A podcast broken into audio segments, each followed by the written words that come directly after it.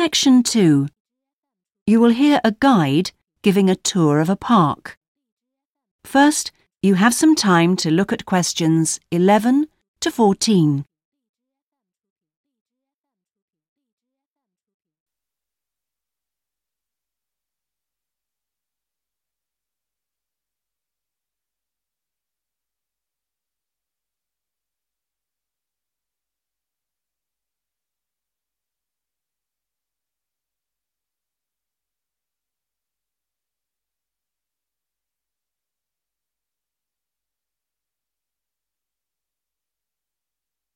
Now listen carefully and answer questions 11 to 14.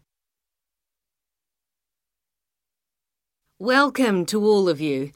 Can everybody see and hear me? Good. I'm Sally, your guide for this tour of the Bicentennial Park.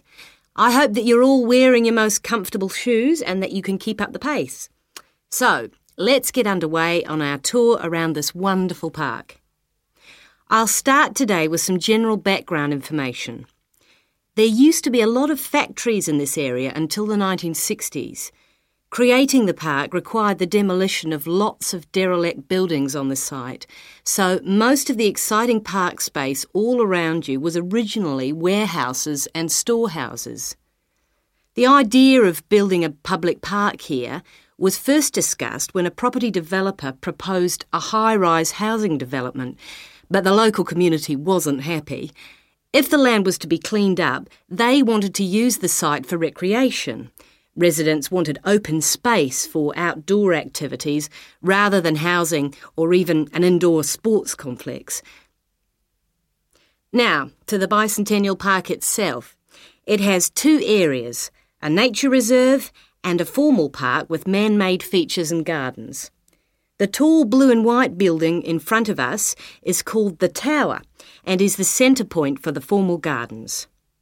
It stands 12 metres high, so follow me up the stairs to where we can take advantage of the fantastic views. Before you hear the rest of the tour, you have some time to look at questions 15 to 20.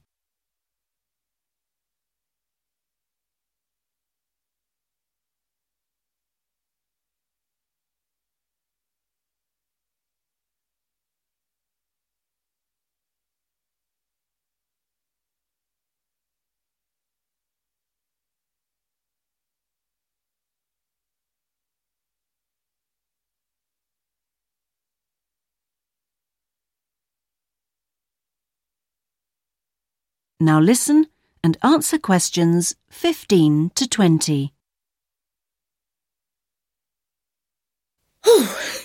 well, here we are at the top of the tower, and we're going to look at the view from each direction. Out to the east, the large buildings about a kilometre away are on the Olympic site. There's an indoor arena for gymnastics, a stadium for track and field, and a swimming pool for races and synchronised swimming and also diving. If you look carefully down there, you can see the train lines. The Olympic site has its own station to encourage the use of public transport. There is also a car park, but it only holds a limited number of cars. The formal park has some specially created water features. If you look out here to the south, you can see a circular ornamental pond. And around to the west, you can relax and sit on a bench to smell the flowers in the rose garden. And finally, up to the north, if you look in front of you now, there's a lake with a small island in the centre. You can hire rowing boats at the boat shed, which you um, can't see from here. But if you look through the trees, you can see the cafe, which has lovely views across the water. OK, let's climb down now. We will go now and have a look at the nature reserve section of the park, which has opened up natural wetland to the public. The mangroves have been made more accessible to visitors by the boardwalk built during the park's upgrade. You'd think that people would come here to look at the unusual plant life of the area, but in fact, it's more often used for cycling and is very popular with the local clubs. This is the far end of the park, and over there you can see the frog pond a natural feature here long before the park was designed.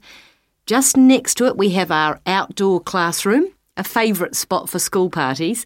The area is now most often used by primary schools for biology lessons.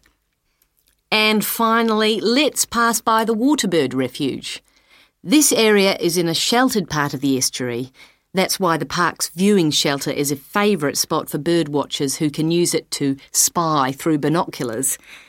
You can watch a variety of water birds, but most visitors expect to see black swans when they come to the shelter. You might spot one yourself right now.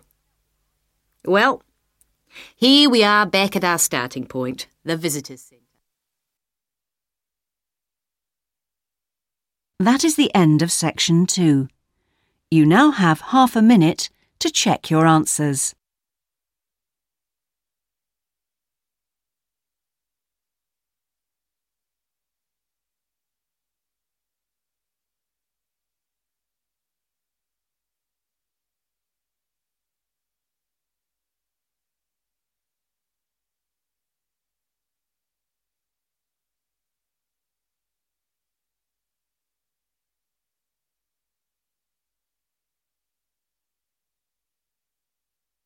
Now turn to section 3.